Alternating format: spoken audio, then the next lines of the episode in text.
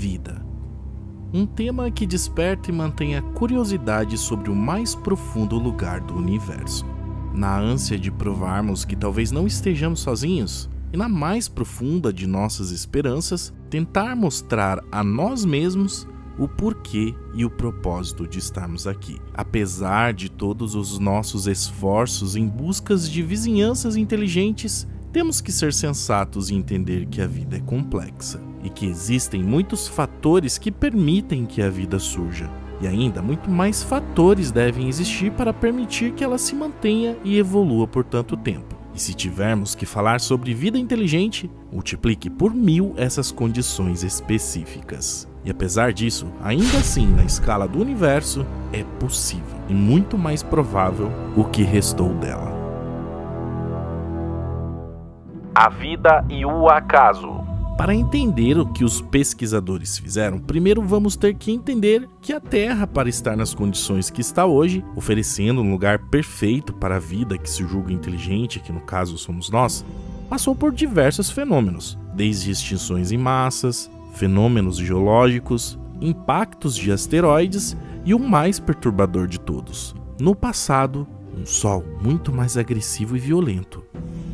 3 bilhões de anos passando por isso, e ainda assim a vida se mantém. Utilizando esses parâmetros de condições e acontecimentos da história, pesquisadores fizeram um trabalho criando o que podemos chamar de equação da vida utilizando uma simulação com 100 mil planetas, variando de forma aleatória apenas as condições climáticas e também impactos de asteroides e outras condições que aconteceram e continuam a acontecer aqui na Terra. Eles analisaram os resultados disso de forma acelerada por um período de 3 bilhões de anos para chegar a uma conclusão de como e quantos planetas criaram e sustentaram a vida por todo esse tempo. E o resultado foi curioso já que foram poucos planetas que tiveram essa probabilidade, sendo que desses poucos, a maioria sustentou a vida por apenas um período curto de tempo, e estes foram os resultados. Dos 100 mil planetas simulados, com a aplicação de 100 ações em cada um desses planetas, apenas 9% destes planetas tiveram sucesso pelo menos uma vez, o que dá 8.700 planetas, Destes 8.700, 8.000 tiveram sucesso menos de 50 vezes. E desses 8.000, 4.500 tiveram sucesso menos de 10 vezes. Ou seja, isso mostra que em uma escala de 3 bilhões de anos, a sorte é um fator determinante para surgir e manter a vida, e que a escala cai drasticamente quando colocamos a vida inteligente. E como que a Terra conseguiu se manter por tanto tempo habitável? quando que um asteroide um pouco maior, vulcões com mais atividade, ejeção coronal do Sol um pouco mais forte, acontecimentos comuns esses, quando falamos em termos astronômicos, poderiam facilmente levar a Terra ao seu fim, e 3 bilhões de anos é tempo suficiente para acontecer pelo menos uma dessas coisas. Um cemitério de civilizações. Levando esses fatores mais precisos e atualizados em consideração, os pesquisadores incluíram em um dos cálculos mais famosos já criados no passado, a equação, a equação de, Drake. de Drake.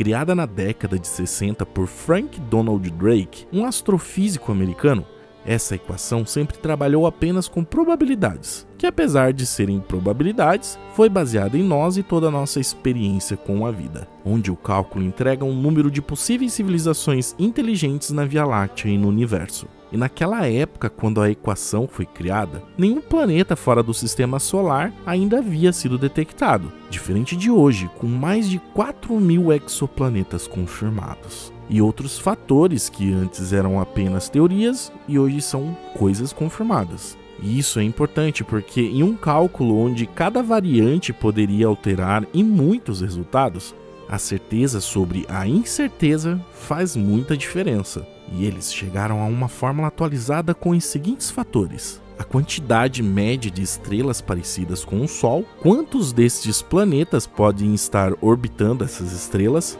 quantos destes planetas podem ser parecidos com a Terra, quantos destes planetas estão na zona habitável de suas estrelas, número de explosões de supernovas próximas o suficiente desses planetas e quais as possibilidades dessas civilizações se autodestruírem. E o resultado disso tudo foi curioso. Primeiramente, chegou-se a uma conclusão preliminar de que a distância de 13 mil anos-luz do centro da nossa galáxia e 8 bilhões de anos depois da sua formação seria o local ideal onde a vida inteligente mais surgiria e se desenvolveria. Com isso, podemos medir e comparar com o que sabemos da Terra, que atualmente tem a distância de 26 mil anos-luz do centro da galáxia e que a vida inteligente apareceu cerca de 13 a 13,5 bilhões de anos depois. Perceba que o nosso surgimento aconteceu bem tarde e atualmente estamos no limite geográfico da galáxia onde a vida inteligente poderia existir. Lembrando que essas probabilidades estão baseadas na nossa forma de vida. E como podem ver, de 8 para 13 existe um tempo de 5 bilhões de anos. E isso é muito tempo para uma civilização inteligente nascer, se desenvolver e desaparecer.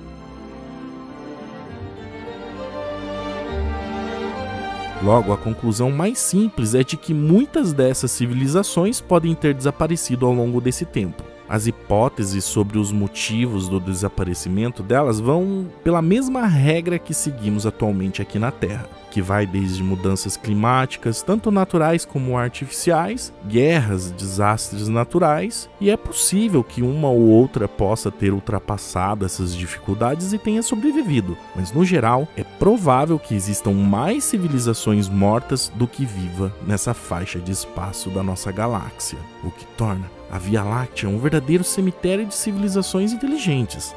E uma das bases que pode reforçar essa afirmação é que ainda não encontramos sinais de nenhuma civilização.